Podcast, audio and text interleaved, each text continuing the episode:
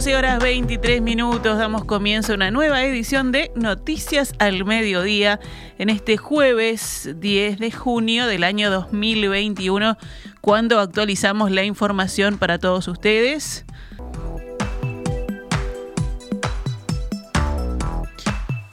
Comenzamos con noticias de la emergencia sanitaria. Una mujer de 32 años que cursaba un embarazo a término falleció este miércoles en Melo.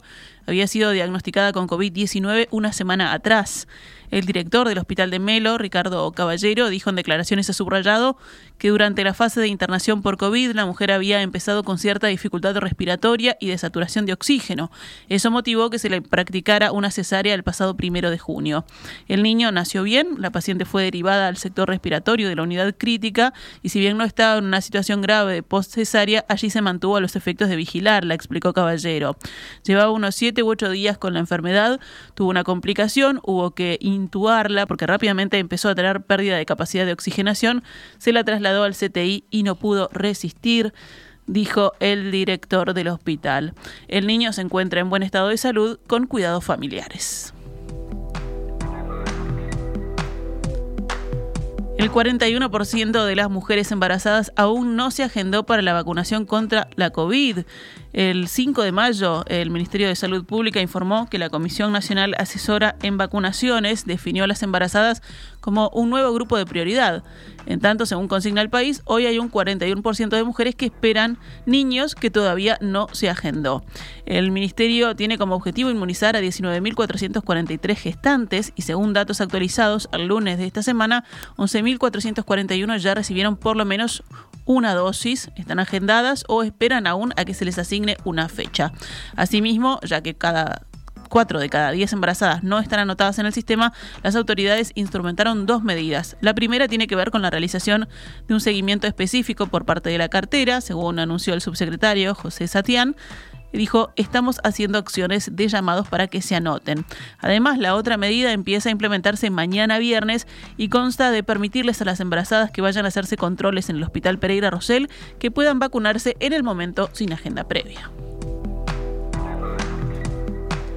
Seguimos con la vacunación porque comenzó ayer la vacunación contra COVID-19 a niños y adolescentes de 12 a 17 años de edad.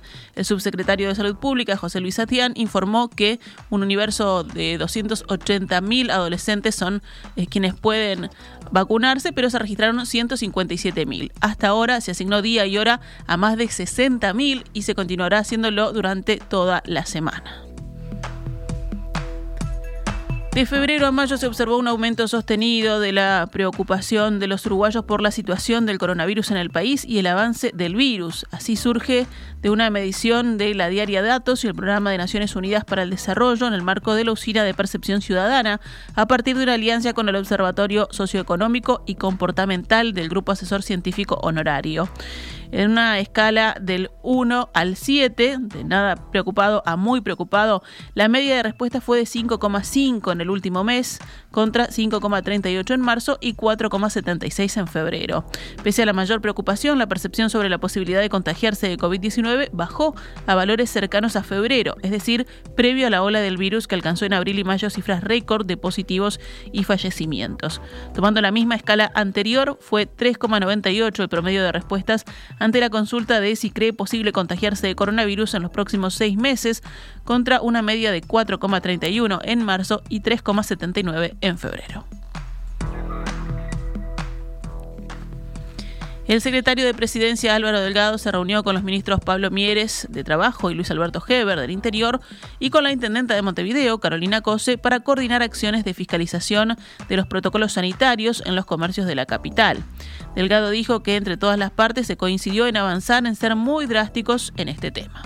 Vamos a aumentar la fiscalización y vamos a aumentar las sanciones. Es más, eh, hubo una decisión de avanzar hacia ser muy muy drásticos en este tema. Quienes incumplen protocolos sanitarios que ponen en riesgo la salud de las personas pueden llegar por parte de las diferentes competencias de los organismos a la clausura preventiva de los diferentes locales que estén incumpliendo el tema.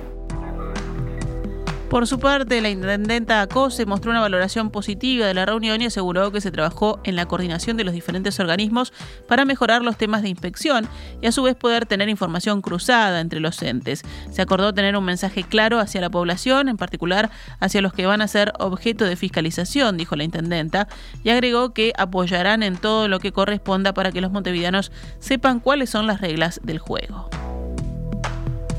Vamos con otros temas del panorama nacional. El ministro de Industria, Energía y Minería, Omar Paganini, conversó esta mañana con En Perspectiva sobre el cable submarino que anunció Google en la costa uruguaya y afirmó que para el gobierno lo más importante es que la relación con esta empresa se siga profundizando. Según informó la empresa en un comunicado, la infraestructura unirá a la costa este de Estados Unidos con Las Toninas en Argentina y habrá escalas en Praia Grande de Brasil y Punta del Este, Uruguay. Este será el primer cable del mundo que a pesar de su larga distancia es capaz de funcionar completamente con una sola fuente de energía en uno de sus extremos, en caso de que sus otras fuentes de energía no estén disponibles temporalmente. Paganini celebró la noticia y destacó que este tipo de hechos ayuda a posicionar a Uruguay en la industria de la tecnología y pone al país en la vidriera de otras grandes empresas mundiales. El jerarca explicó que la tecnología está entre los cinco principales rubros de exportación del país y que en 2020 se recaudaron 800 millones de dólares en este sector. Además, de cara al futuro, Paganini expresó, apostamos a una fase siguiente apoyada en la vinculación de empresas nacionales con grandes empresas tecnológicas del mundo y que ya están trabajando para acercarse a otros gigantes del sector como Microsoft y Amazon. También Paganini dijo que hay que conectar a Uruguay con el mundo apoyando desde el Estado lo que ya lograron las empresas privadas como The Local y sobre todo seguir reforzando vínculos con empresas como Google potenciando las bondades del país. Por último, Paganini aclaró que el vínculo con Google viene desde la gestión anterior y que desde el gobierno pretenden darle continuidad a los proyectos, dejando a un lado los colores políticos. El gobierno informó que el proyecto de rendición de cuentas mantendrá para 2022 el gasto previsto en el presupuesto quinquenal, salvo por el agregado de un programa de primera infancia de 50 millones de dólares anuales. Tras una reunión del Consejo de Ministros, la titular de Economía y Finanzas, Azucena Arbeleche, hizo los anuncios en conferencia de prensa. El programa de apoyo a la primera infancia priorizará a los niños de 0 a 3 años por dos vías, según explicó la ministra. Este programa, como explicó el ministro Lema, tiene por un lado una, una parte que comienza ya con este complemento de 2.500 pesos para eh, los niños que reciben eh, la AFAMP, corregime si me equivoco en alguna, cifra, y por otro lado tiene un, eh, los recursos de 50 millones de dólares que se agregan al presupuesto nacional a partir del año que viene, que van a ser para apoyar a los niños y también para los centros educativos, para tener una mayor oferta de centros educativos para que concurran esos niños. El 60% de los niños de, los ingresos más bajos de Uruguay, el primer y segundo quintil, no asiste a centros educativos. El 60% de los niños no asiste a centros educativos. Y eso es uno de los temas, eh, de las fortalezas del programa es uno de los temas que queremos abordar en este programa de primera infancia. El ministro de Desarrollo Social, Martín Lema, que participó también de la conferencia de prensa con Arbeleche, dio detalles del programa de apoyo a la primera infancia. En el periodo que va desde septiembre de 2021 a diciembre de 2021, se va a dar un refuerzo de 2.500 pesos por niño de 0 a 3 años que hoy se encuentra dentro del destino de las asignaciones familiares Plan de Equidad. Esto fue anunciado por el presidente de la República días atrás y se definió que a partir de septiembre hasta el mes de diciembre del corriente año se va a dar ese refuerzo de 2.500 pesos por niño entre 0 a 3 años en una totalidad aproximada de 68 mil niños que van a ser destinatarios de esta, de esta cifra. El titular del MIDES añadió que se extenderá hasta el mes de julio la asignación Plan de Equidad. Señaló que esto impactará en 196.000 hogares, unas 820.000 personas, de las cuales 370.000 son menores de edad. Lema señaló también que el gobierno resolvió extender hasta julio, un mes más de lo previsto, las canastas de emergencia que representan 2.400 pesos por mes con un alcance de 320.000 personas. Además, el Poder Ejecutivo actualizó la cifra que se destinará este año al Fondo Coronavirus. Serán 900 280 millones de dólares. El último monto anunciado era de 900 millones. El Comité Ejecutivo del Sindicato Médico del Uruguay informó este jueves a través de un comunicado que se adherirá al paro nacional del PIT-CNT decretado para el próximo jueves 17 de junio. En el marco del paro general del PIT-CNT del 17 de junio de 2021, el Comité Ejecutivo del SMU resolvió en su sesión del miércoles 8 de junio adherir a la plataforma del paro, señala el texto. Desde el gremio médico aseguran que la adhesión al mismo será sin paralizar actividades, por lo que los servicios sanitarios funcionarán con normalidad. Cerramos el panorama nacional con otras noticias incautaron más de 5 millones de pesos de mercadería de contrabando en Maldonado. Un grupo de policías del Pado detuvo a siete hombres por la comercialización de mercadería de contrabando en la ciudad de San Carlos.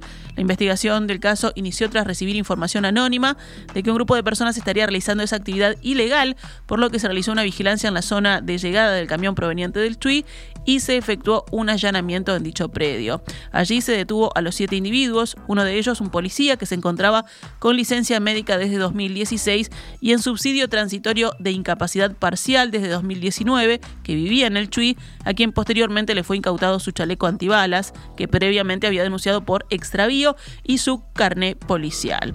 A su vez se incautó el camión junto a otros cinco vehículos y más de 300 mil pesos.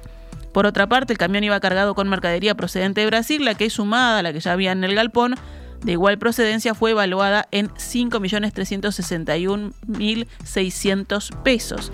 Dentro de una variedad de productos, mayoritariamente había bebidas alcohólicas, artículos de tocador y comestibles, los cuales eran repartidos en almacenes de la ciudad fernandina.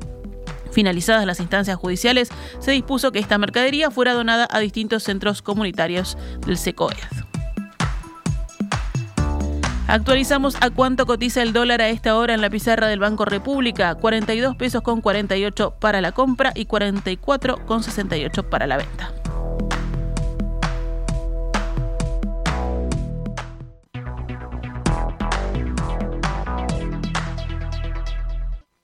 CX32 Radio Mundo, transmitiendo desde los 1170 kHz de su dial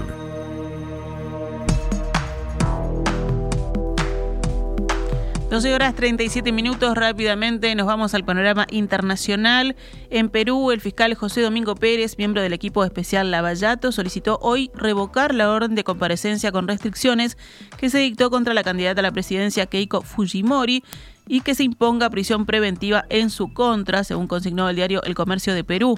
Fujimori es acusada por el presunto delito de lavado de activos por recibir dinero ilegal de la constructora brasileña Oderbrecht para sus campañas de 2011 y 2016, cargos que ella niega. Además, el fiscal sostiene que la candidata a la presidencia viene incumpliendo las reglas impuestas por una sala superior en la resolución que dispuso su excarcelación en 2020, como la de comunicarse con testigos vinculados al caso. Nos vamos a Reino Unido, donde el presidente de Estados Unidos, Joe Biden, y el primer ministro británico, Boris Johnson, iniciaron su primer encuentro cara a cara en la víspera de la cumbre del G7 en el suroeste de Inglaterra. Nos alegramos todos mucho de verte, dijo Johnson al mandatario estadounidense. Este encuentro entre aliados marca el inicio de una intensa gira europea de Biden que concluirá el miércoles por una cumbre en Ginebra con su homólogo ruso, Vladimir Putin. La Organización Mundial de la Salud advirtió hoy que el actual nivel de vacunación en Europa no basta para evitar un resurgimiento de la pandemia. Según la sección Europa de la OMS, que incluye a 53 países y territorios, algunos en Asia Central, un 30% de la población de la región ha recibido al menos una primera dosis de la vacuna anti-COVID y un 17% está completamente vacunada. Aunque hemos llegado lejos, no hemos llegado suficientemente lejos, dijo el director Europa de la OMS, Hans Klug, en rueda de prensa.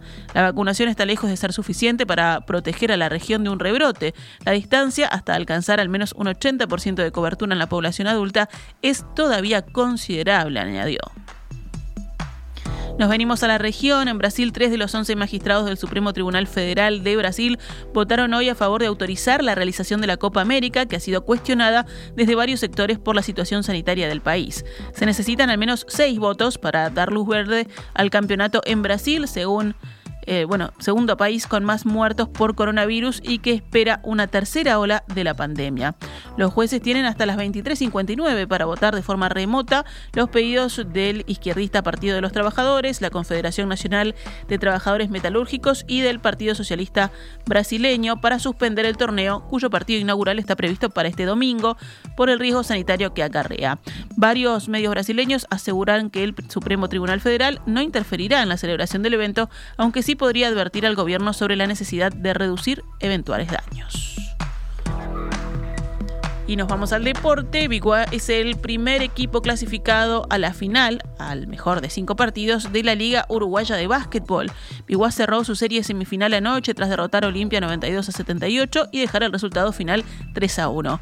Hoy jugarán Nacional Urunday Universitario desde las 22 horas por la otra semifinal. Si gana Nacional, se clasificará a disputar la final contra Biguá. De lo contrario, habrá un quinto y decisivo partido, ya que la serie está 2 a 1 a favor del tricolor. En fútbol, Albion venció 2 a 1 a Juventud de las Piedras en la segunda fecha de la segunda división profesional de fútbol. En el otro partido de la jornada, Villa Teresa derrotó 3 a 2 a Uruguay Montevideo. Hoy se jugarán otros tres partidos de la segunda fecha y quedará pendiente Danubio Atenas por casos de coronavirus en el equipo de San Carlos que dirige Diego Forlán. Rampla Juniors enfrentará a Racing a las 15.15, Rocha Central Español 17.30 y Cerro Defensor Sporting a las 19.45.